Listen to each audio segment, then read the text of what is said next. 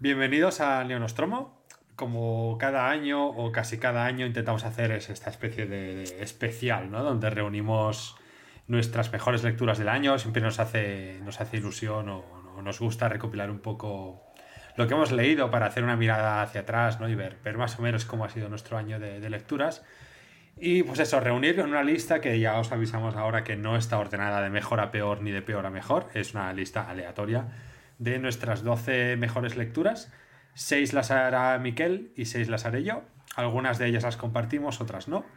Así que según vayamos haciendo, pues un poquito improvisaremos. También, pues ya que se acaba el año, pues no sé, hacer... ¿Qué te parece, Miquel, si hacemos una brevísima valoración de, de nuestro año como lectores, de nuestro año como podcasteros, que ha sido un poco difuso, por decirlo así, ¿no? Este, este 2019.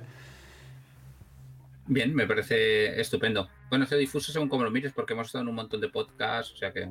Sí, hemos estado en otros sitios. Se nos, ha oído. El Neonostromo ha sido un poco irregular el ritmo, pero reprenderemos el.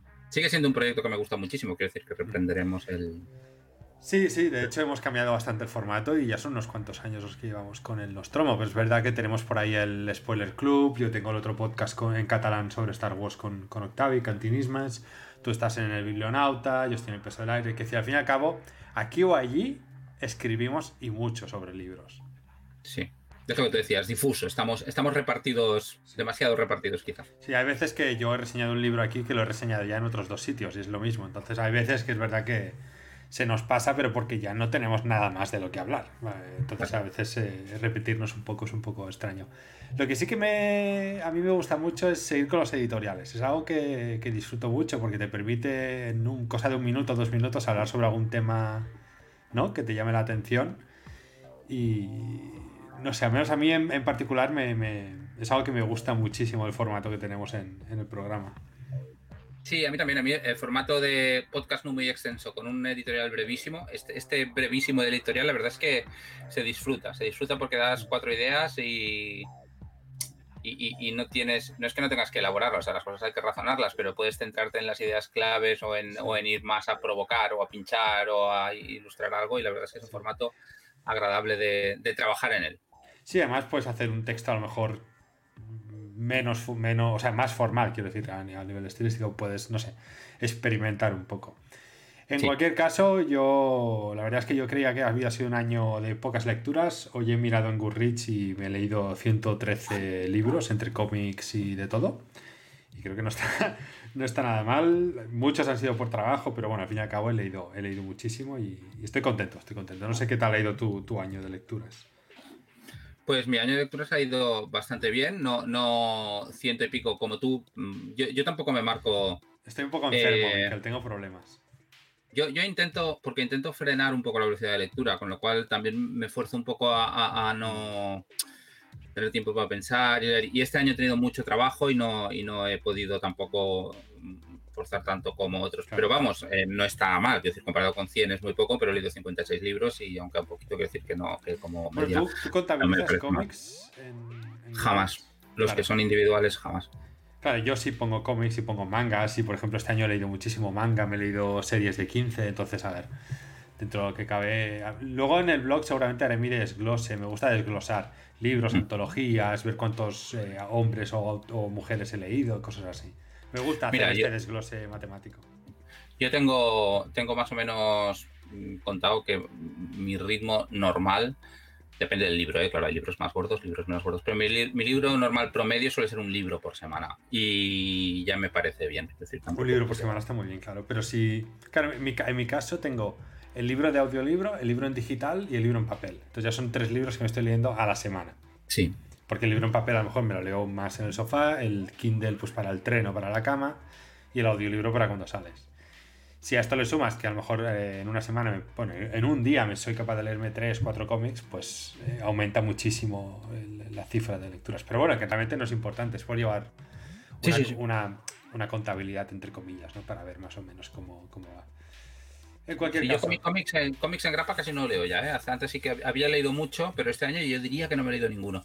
Y audiolibros sí que voy escuchando, siempre tengo alguno en marcha, pero como solo los escucho en el coche cuando estoy solo, pasa poco, o sea, me, duran, me duran bastante. Lo que pasa es que es un formato que disfruto mucho. En, ese, en esos momentos me gusta mucho tener siempre alguno en marcha, pero suelo tardar más que en papel siempre. Claro, claro, claro. Pues nada, dicho esto, ¿qué te parece si mencionamos así brevemente las, las que son para nosotros las mejores lecturas del año? Muy bien, me empiezo yo, me parece, ¿verdad? pues dale. Vale, yo en mi, en mi selección de seis, eh, la mayoría en algún momento los he reseñado en el podcast. Eh, pero al final me he quedado con libros, he intentado, bueno, he intentado, no, no me, ha supuesto, no me ha supuesto ningún esfuerzo, pero tener más o menos igual cantidad de autoras que de autores, diferentes tipos de libros, o sea, no, no repetir eh, género, e intentar en la medida de lo mm. posible identificar libros que a lo mejor han pasado un poco desapercibidos a mi entender vamos, que, que como top, a lo mejor es un poquito sui generis, muy personal, como son siempre estas cosas y como debe ser.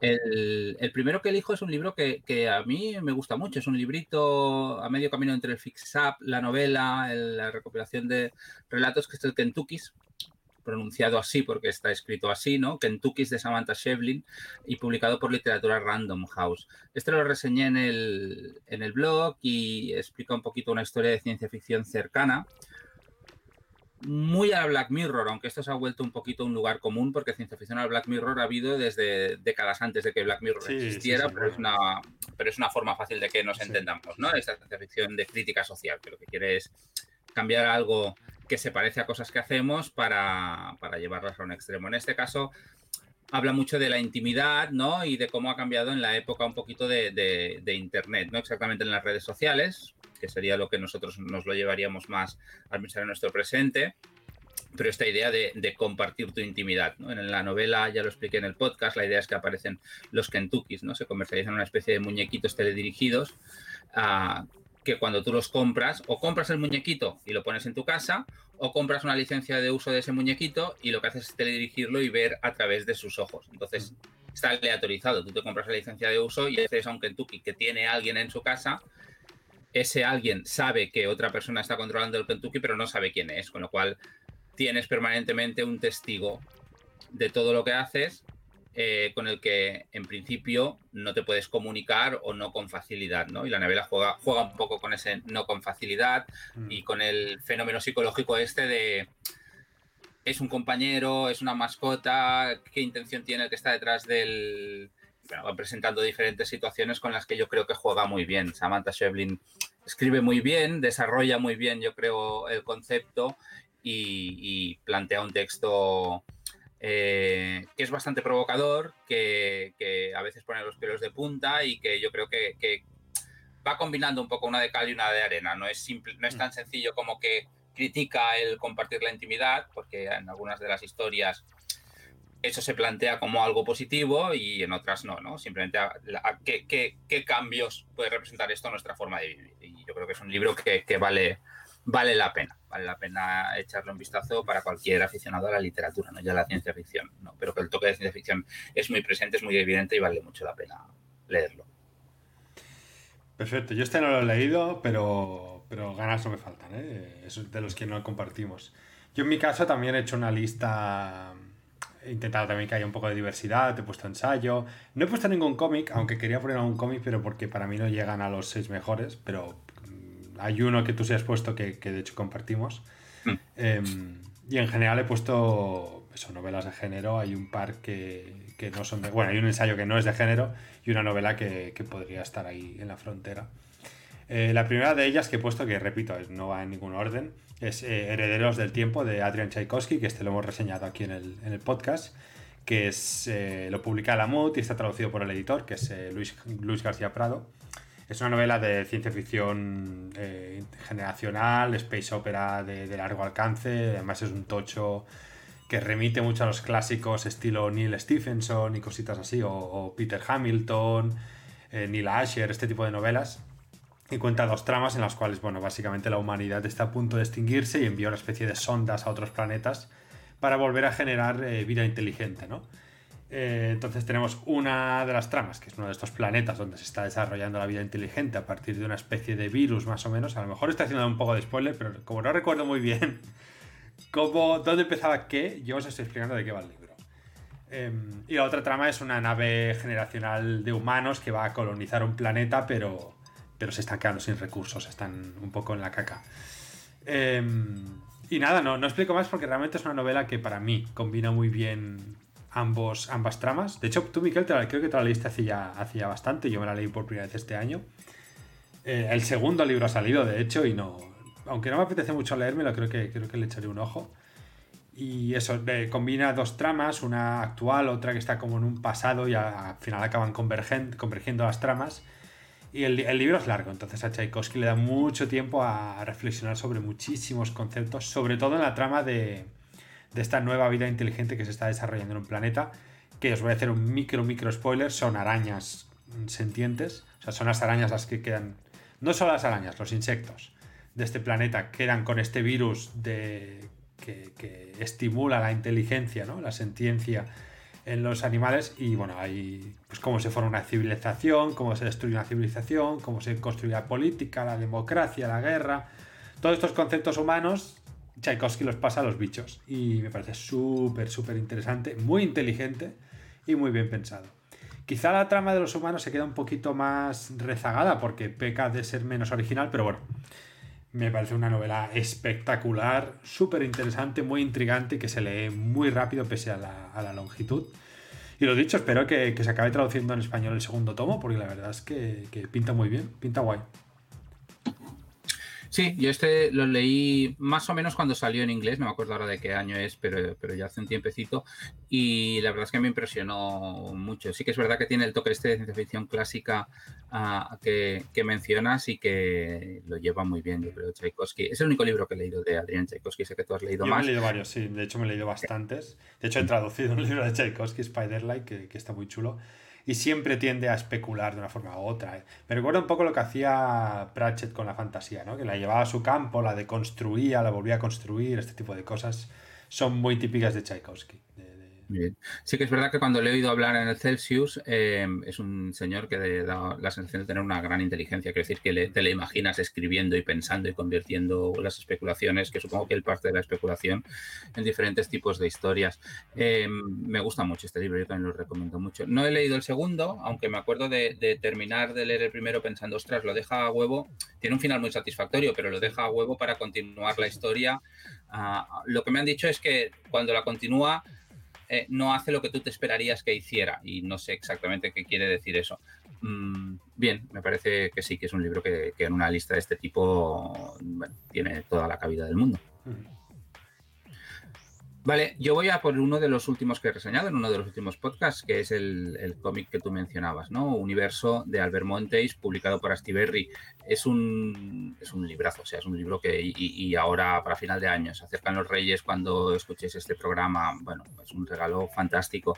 Son cinco historietas uh, más o menos conectadas, ambientadas en un futuro de ciencia ficción lejano, ¿no? Muy a los, muy a los nuevos dioses del de Jack Kirby, ¿no? O sea, con una cosa muy, muy, muy gráfica, muy, muy espectacular, muy, muy, muy marcado el, futurismo con un toque, no sé si decir, grotesco o, colorista, y plantea mm, unas historias de ciencia ficción muy extremadas, muy, muy de viajes en el tiempo, exploración del cosmos, origen de fuerzas primordiales, muy bien.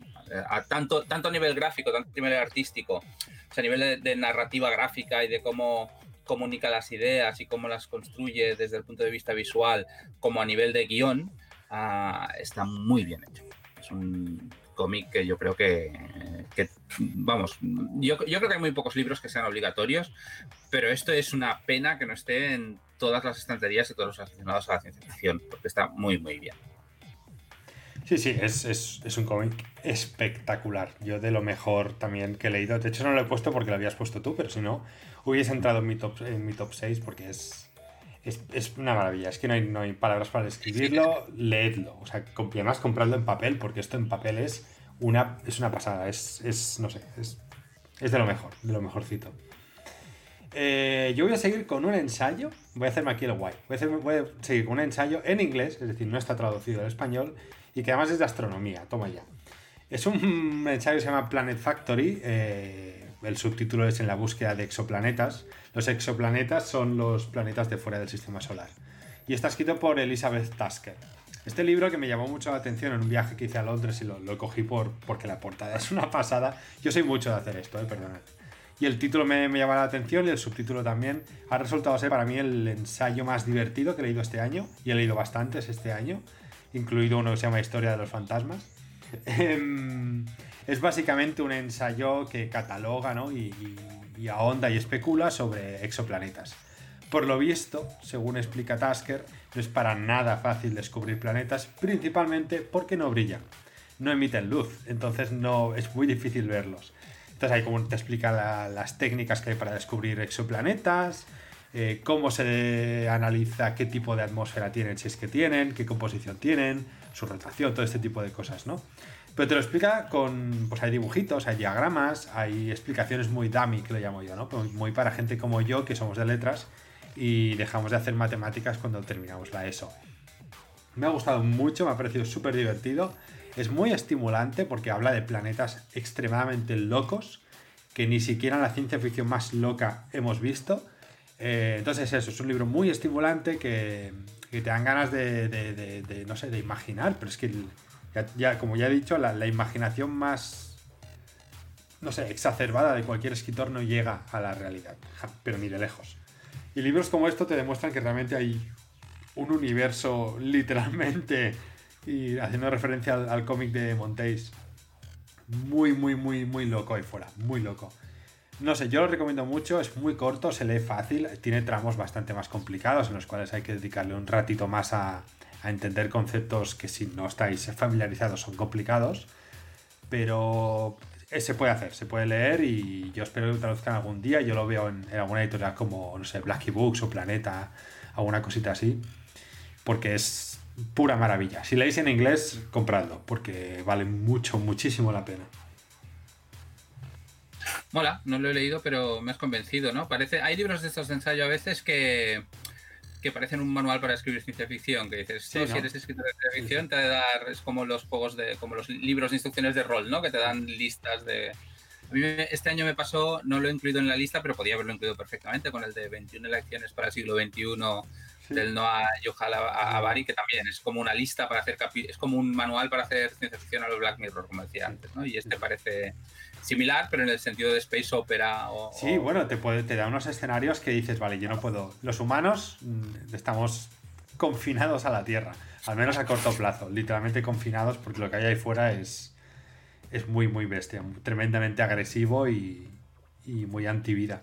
Está muy bien, está muy bien. Además también plantea las hipótesis, especula sobre si en algún momento podremos colonizar otros planetas o, o terraformarlos, que parece como algo fácil, entre comillas, y, de momento se está demostrando entre imposible y muy imposible. No sé, yo lo recomiendo por, precisamente por lo que has dicho. Es muy estimulante y si queréis crear mundos y historias, pues bueno, ahí tenéis, ahí vale. tenéis un, un librito. Añado que a mí lo de terraformar nunca me ha parecido fácil en principio, pero vamos a dejarlo colar. Eh, bueno, vale, pero, yo... pero, antes, de, creo que en otro podcast anterior mencionabas una terraformación, ¿no? En, un, en una de las novelas que, creo que en el número 29. Como si fuese aquello un chasquido de dedos. Venga, le tiro algo y se terraforma. No. no, no, claro, claro. Sí, sí, sí. Sí, sí, es así.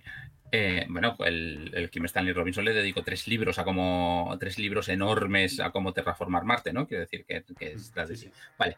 Eh, vale, mi siguiente libro es también uno de los últimos que, que, he reseñado y luego ya los otros quedan más lejos, que es La Brigada de Luz de Cameron Harley, ¿no? Este está publicado en catalán por Maimés, con traducción de Anagis Terry y publicado en castellano por Runas.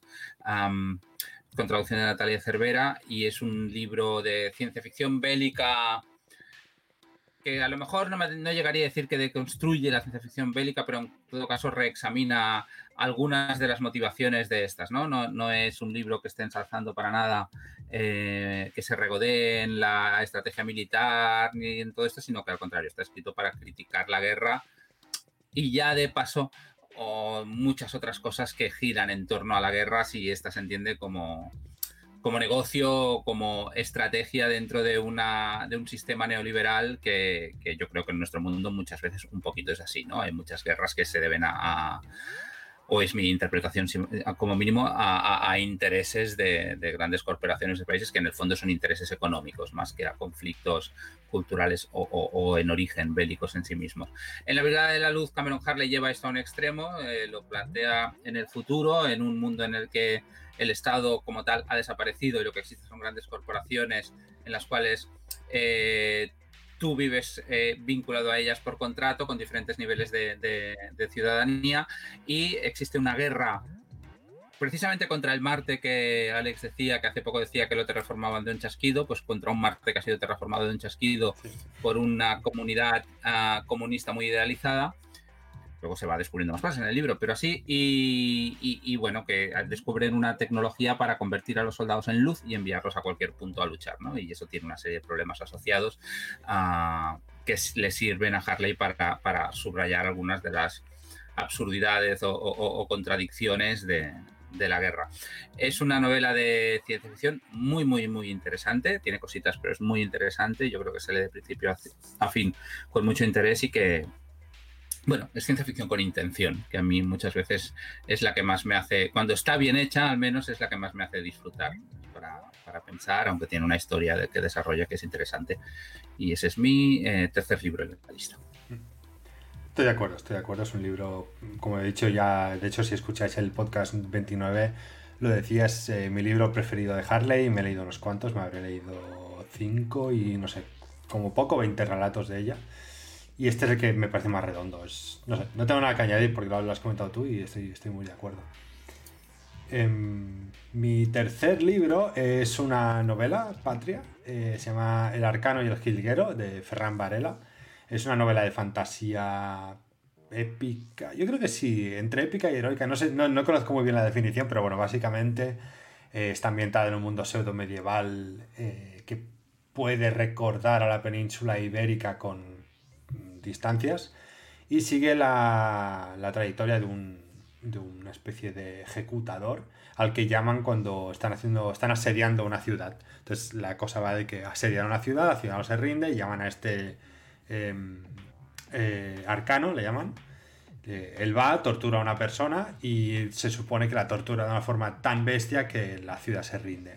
Entonces él adquiere unas connotaciones místicas y la gente se cree que incluso hace magia y bueno, también habla mucho sobre la, qué es la mitología, las leyendas, habla sobre la guerra. Es un libro muy introspectivo y mucho menos de aventuras de lo que puede parecer. A mí me, fascinó mucho, está muy, muy bien escrito. Tiene cositas, evidentemente, pero yo creo que de hecho es la mejor novela de fantasía que se ha publicado este año en España, con diferencia. Que no hay ninguna que se haya publicado en idioma, o sea, escrita originalmente en español que, que sea de fantasía propiamente dicha, de fantasía épica o heroica. Esta es, está muy por encima del nivel y es una de esas novelas que vemos pocas veces. Es eh, raro ver una novela de este, de este nivel. Y además que creo que es la primera novela larga de Ferran Varela. Y ya os digo, luego el resto de la novela va sobre, bueno, el protagonista se encuentra con una niña y es un poco Gerald de Rivia, ¿no? Es, es un tipo así muy chungo que empieza a enternecerse y empieza a hacer las paces consigo mismo a medida que, que cuida a esta niña, ¿no? Y la defiende y, me gusta porque es un tipo que siempre intenta solucionar las cosas hablando o dialogando antes que con la violencia, es algo muy anti-pulp, ¿no? Anti-Conan, que es todo lo contrario. O sea, antes te pego, primero te pega el hachazo y luego te pregunta. Aquí es lo contrario. Y eso me ha gustado mucho. Quizá el desenlace flojea un pelín, yo creo que le afecta la longitud del libro, pero bueno, que es, es una pasada, es una pasada porque el tono el tono que genera, no sé, tiene, tiene, tiene esas cosas de libros que dices, no sé explicarlo, pero tiene una atmósfera, tiene un... Me pongo a leer y entro en el libro automáticamente. Está muy logrado, está muy logrado yo lo he disfrutado una barbaridad. De hecho, hablando ahora de él, me están entrando ganas de revisitar algunas, algunos capítulos y es posible que lo haga después. Y de hecho creo que hace muy poquito se ha publicado en, también en Transbordador, que no lo he dicho la editorial, eh, Historias de Han, que son una serie de relatos ambientados en este mundo. No lo he leído, pero es la primera lectura, el primer libro que voy a comprar en cuanto llegue a, Barcelona. Así que compradlo, de verdad, si queréis un libro de fantasía. Además, la edición de Transbordador es súper chula. Es un libro de esos de, coleccionar, casi. Muy bien. Eh, bueno, hace tiempo que, llego, que voy oyendo hablar de este libro y creo que Ferran Varela es posiblemente mi, mi asignatura pendiente más, importante ahora mismo de autores jóvenes, de autores, de autores que más o menos están empezando de fantasía y literatura fantástica en España. No he leído ninguno de sus libros, no he leído La Danza del Gohut, no he leído este y, le tengo muchas ganas, tiene muy buena pinta. Ya en la presentación, fui a la presentación en el Celsius, me parece, de, este libro y, me llamó mucho la atención. Nunca he oído nada malo de este, tiene muy buena pinta. Eh, una pregunta, ¿es secuela del, del Gohut o simplemente está ambientado en... No. sé, de hecho, ni si está ambientado en el mismo mundo. El Gohut parecía como si estuviese ambientado una especie de Andalucía gótica, tenía un rollito así, ¿no? Más gótico o más castellano. Y esto es más, no sé, es diferente, no nada que ver. Vale. Vale, mira, este, este seguro que cae. A lo mejor en Navidad para fiestas quería leerme el de Qué difícil es ser Dios, uno de ciencia ficción rusa de los hermanos Tchaikovsky que ha sacado hoy hace poquito, pero leí de, de, sí, eh, sí, perdóname, tenía este delante en la pantalla y, me, y se me ha ido. Eh, pero este es también reservado para, para fiestas. Muy bien. El siguiente que menciono es uno que solo está publicado en catalán, es la única vez que lo voy a hacer en la lista, pero es que es uno de los libros que he leído este año que, más he disfrutado. Es Els Àngels em miran, ¿no? que traducido sería Los Ángeles, me miran, de Marc Pastor, ¿vale? publicado por Ara Libras. Eh, bueno, también lo incluyo para ver si alguien se lanza a, a traducirlo, porque es una novela que vale mucho la pena. Marc Pastor siempre ha escrito desde cerca del género, ¿no? De un género, de, un tipo u otro, no siempre de literatura fantástica, pero no es nada raro en él que sea así. Eh, y esta novela que, la última novela que ha escrito, se supone que, bueno, se supone, no, es, una, es un policíaco, ¿no? Es una novela negra, pero con un punto sobrenatural que es bastante importante, ¿no? Y bueno, creo que hace, hace varias cosas muy bien. Una de ellas es crear a su protagonista, un, corvo de la familia Corvo que aparece en muchas de sus novelas, eh, con mucho carisma, ¿no? Con mucho carisma y es, digamos, a través de él que se articula, no voy a dar muchos detalles, pero que se articula la trama sobrenatural de la novela, ¿no? Eh, si tuviera que resumirlo mucho, mucho, mucho, mucho, eh, sería como el antecedente de una especie de expediente X, porque tal como acaba la novela, no sé si es intención del autor o no continuarla, pero lo deja abierta a, poder presentar más casos ah, con, protagonistas similares. ¿no? Tiene un aspecto que según desde donde se lea tal como está el mundo últimamente, puede ser considerado políticamente incorrecto o no, desde el punto de vista de la ciencia ficción contribuye al escenario, que está ambientado en una Cataluña que recientemente se ha independizado. ¿no? Eh, más que una mm, afirmación o una declaración de política o de principios, yo creo que es interesante eh, en el sentido de que eso le da pie a escribir una novela en la que se ven muchas rivalidades entre diferentes secciones de diferentes tipos de fuerzas de seguridad. Y le da mucha gracia eso a la, novela. Ah, es una muy buena novela, muy bien escrita, en la cual el caso mm, policíaco un poquito es lo de menos y lo importante es la caracterización que hace de todos los personajes, la riqueza imaginativa que tiene y cómo desarrolla un escenario y una serie de cosas bastante originales que, ojalá den pie a continuar mm, de una manera o de otra en futuros títulos. Me parece un libro maravilloso, de hecho me lo leí en dos días literal porque engancha además, es una barbaridad. Y es lo que ¿Y no es corto? No, no, no es corto, son 500 o así páginas me gusta porque toca muchos palos. El otro día en Twitter se comentaba, ¿es ciencia ficción? Bueno, el escenario es, ucroni, es ucronía, entonces teóricamente es ciencia ficción, pero tiene un componente sobrenatural, entonces es fantasía, pero toda la trama es de novela negra, de crimen, pues policíaco, entonces toca muchos palos y los une, hace como una hibridación perfecta, es como tomarte el típico, vas a un restaurante estos de alta categoría y te ponen un helado de, de bogavante, helado de bogavante, pero está muy rico, ¿sabes? Es un poco poco rollo. Yo la recomiendo muchísimo, es para mí lo mejor de, Mar Pastor y estoy ansiando por leer algo nuevo. O sea, cada vez que leo una novela de Mar Pastor tengo ganas de volver a leerme algo y se nota que aquí el tío se ha soltado un montón. Sí, sí, yo, creo que es un que es un gran autor de género en España. Sí, sí, sí. sí, sí. Pues nada, mi próximo libro es eh, uno que está en inglés, que todavía no se ha traducido, que se titula To Be Taught It Fortunate, que no voy a traducir, pero sería algo así como Ay, qué bien si me enseñaran cositas, ¿eh? de Becky Chambers. Es una novela muy corta de ciencia ficción, eh, independiente a, todo, a su otro universo de, de la peregrina y explica básicamente, es una novela puramente especulativa y casi casi científica, diría yo, que básicamente tira por unos astronautas que van a hacer un viaje intergaláctico y van a recoger muestras eh, de otros planetas. Es decir, eh, no hay colonización, de hecho se hace mucho hincapié en que no van a colonizar planetas, van a, como científicos a analizar y no pueden contaminar esos planetas, simplemente van a recoger muestras y se van a otro sitio y hay una cosa muy chula que Chambers ha hecho muy bien, que es cómo pueden cinco personas o seis, no me acuerdo cuántas eran, viajar durante tantos años por el espacio. El interestelar, por ejemplo, por citar un ejemplo así conocido, no tenemos ni idea. Se meten en una nave y ya está. Te explican el tema del tiempo en otros planetas por la gravedad, pero ¿y el cuerpo humano qué? Entonces Chambers dice que en este, en este mundo que ella presenta se han inventado unos parches, estilo parche de nicotina, que te cambia la composición molecular del cuerpo. Entonces, si llegas a un planeta con mucha radiación, tu cuerpo la absorbe y te conviertes literalmente en un humano planta. Haces fotosíntesis con esa radiación. En otro tienes super fuerza, en otro tienes resistencia al frío. Entonces te pones un parche que cambia tu composición física a nivel molecular y puedes resistir. Entonces también hay uno que es el de resistir viajes eh, muy largos por el espacio. No pierdes tono muscular y tal.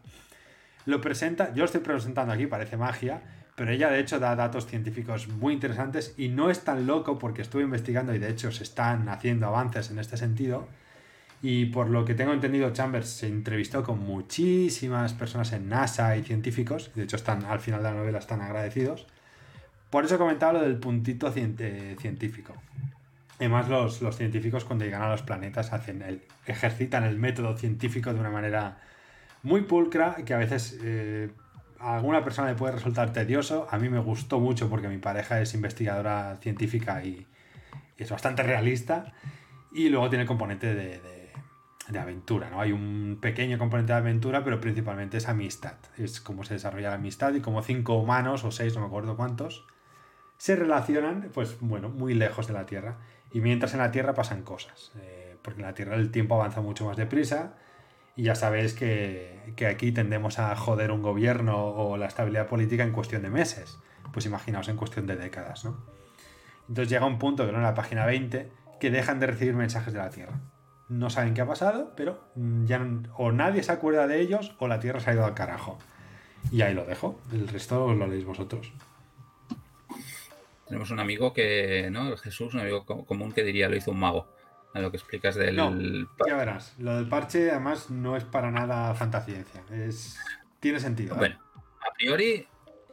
Bueno, Mira, si yo ahora. Vale, vale, vale. Como no lo he leído, me callo. Si tú sales ahora de una aldea de no saber nada y te explico internet, me dices magia. Vale, vamos a dejar ahí. Claro. Eh, Léete el libro, el libro. Que sí, que sí. Esa era mi pregunta. Eh, a ver, Chambers, era, es, otra de mis asignaturas pendientes. Em, ¿Puestos a empezar, me recomiendas empezar por este? Oh, sí, porque es breve, pero no por otra cosa. Está muy bien. A mí es el que más me gusta, ¿eh? de todos también. Tengo que este, pues porque tiene un componente especulativo muy, muy fuerte. Vale, venga, me, has convencido. Es, como breve, una novela de Neil Stephenson, pero rollo la gotita, la destilación de Stephenson. Que Stephenson te está ahí durante mil páginas dando la turra y Chambers te la da durante 100 páginas, no mil. O sea, el libro son 120 o algo así. O sea, es vale, vale. Venga, venga, seguro este va a caer en ebook, pero sí. Eh, vale, pues sí, pues lo leeré. ¿Es inicia serie? No, no, no. Empieza y acaba. Empieza y acaba. Vale, ¿y esto, y esto es el, esto que todo el mundo está tan pesado ahora del hop punk o...? Si me quieres tirar de la lengua, me tiras. Tírame bien, pero no es Hop Punk.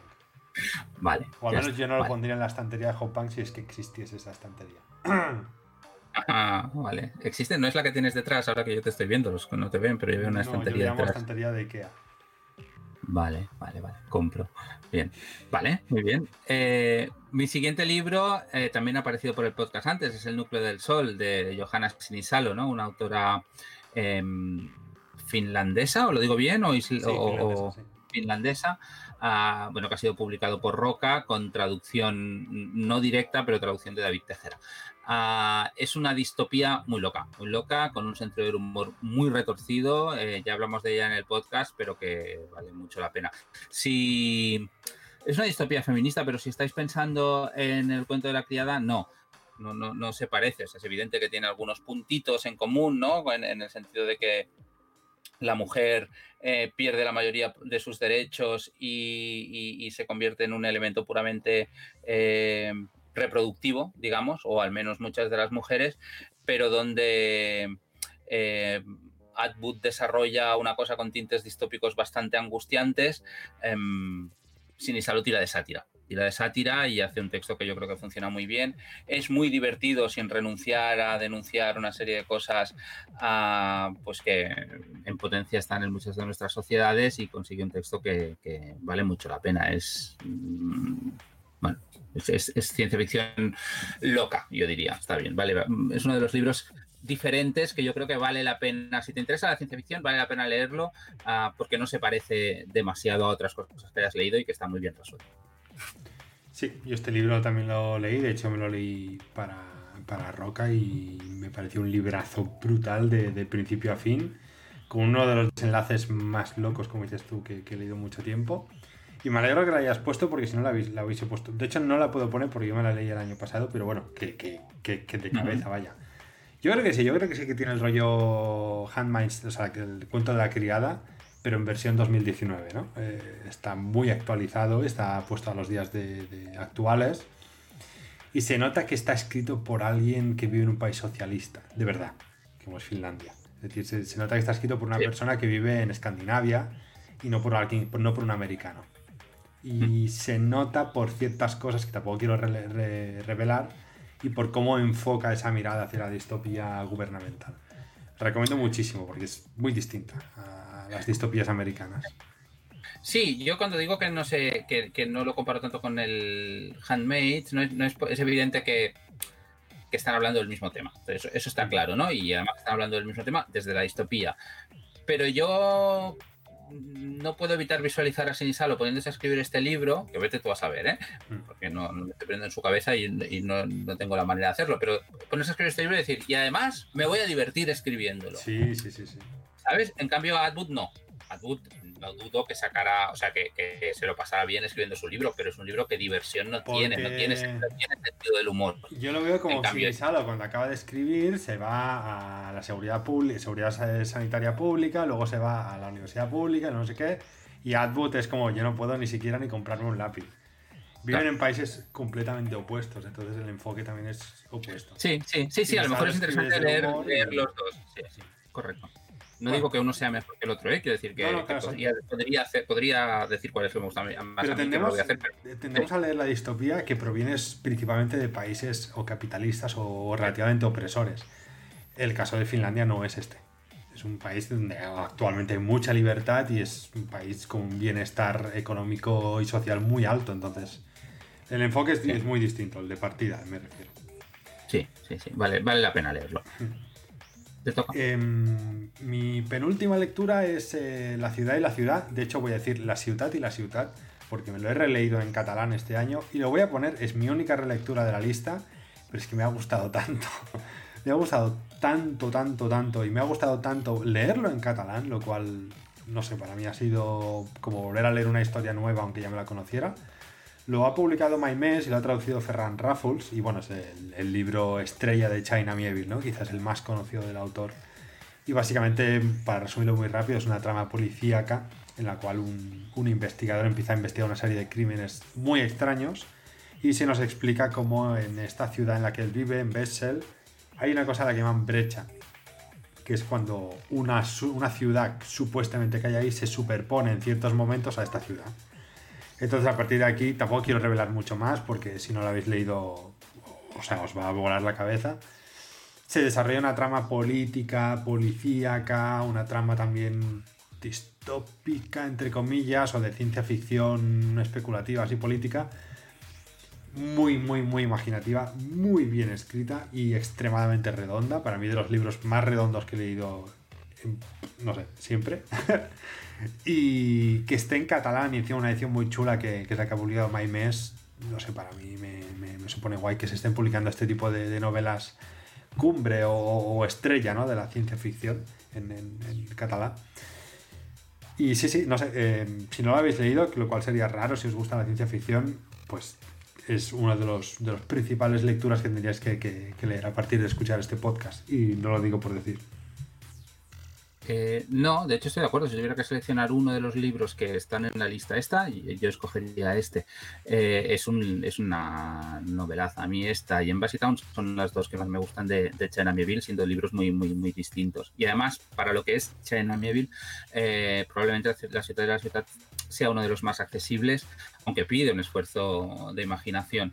Ah, es un libro que es muy si no lo has leído, hasta que no lo lees, es muy difícil describirlo bien sin reventarlo del todo. Mm. Y parte del juego que propone, y de hecho lo estás leyendo y tardas un ratito en, decidir, a ver, aquí qué está pasando. Sí, de, hecho he dado un dato que a lo mejor, pero bueno, lo he dado así un poco no, no, no, está bien, está bien. El, y es uno de aquellos libros que se disfruta con la relectura, cuando ya sabes lo que es, volverlo a leer vale la pena y vas fijándote en los detalles. El sí que quería mencionar, ahora me ha despistado Alex. Em,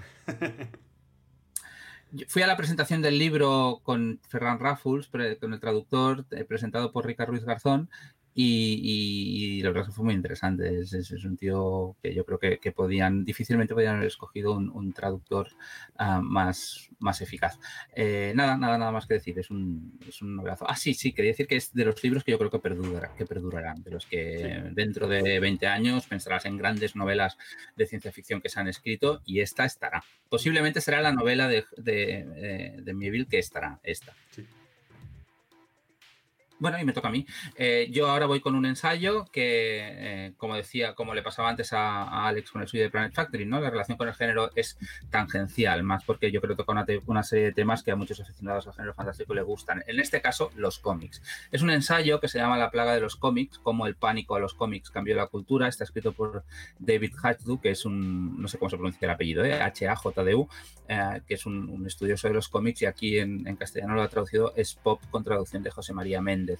Eh, es súper interesante, o sea, es una historia del origen de los cómics en Estados Unidos y cómo a medida que se fueron haciendo populares entre los jóvenes y pues el, establishment, ¿no? La, alta cultura empezó a preocuparse y aparecen una serie de iniciativas dirigidas a, a, censurar muchos de los temas, ¿no? En principio, como era una cultura de baja estofa y barato, nadie controlaba qué había allí, ¿no? Con lo cual había cosas muy extremas, muy gore, muy sexuales, y esto estaba yendo a parar a las, manos de los niños, la gente se empezó a poner nerviosa y esto desemboca en, la iniciativa esta del Comics Code, ¿no? que no sé si lo conocéis, pero es una iniciativa de autocensura que los propios ah, editoriales productoras de cómics se autoimponen para garantizar ah, que según qué cosas no van a aparecer, ¿no?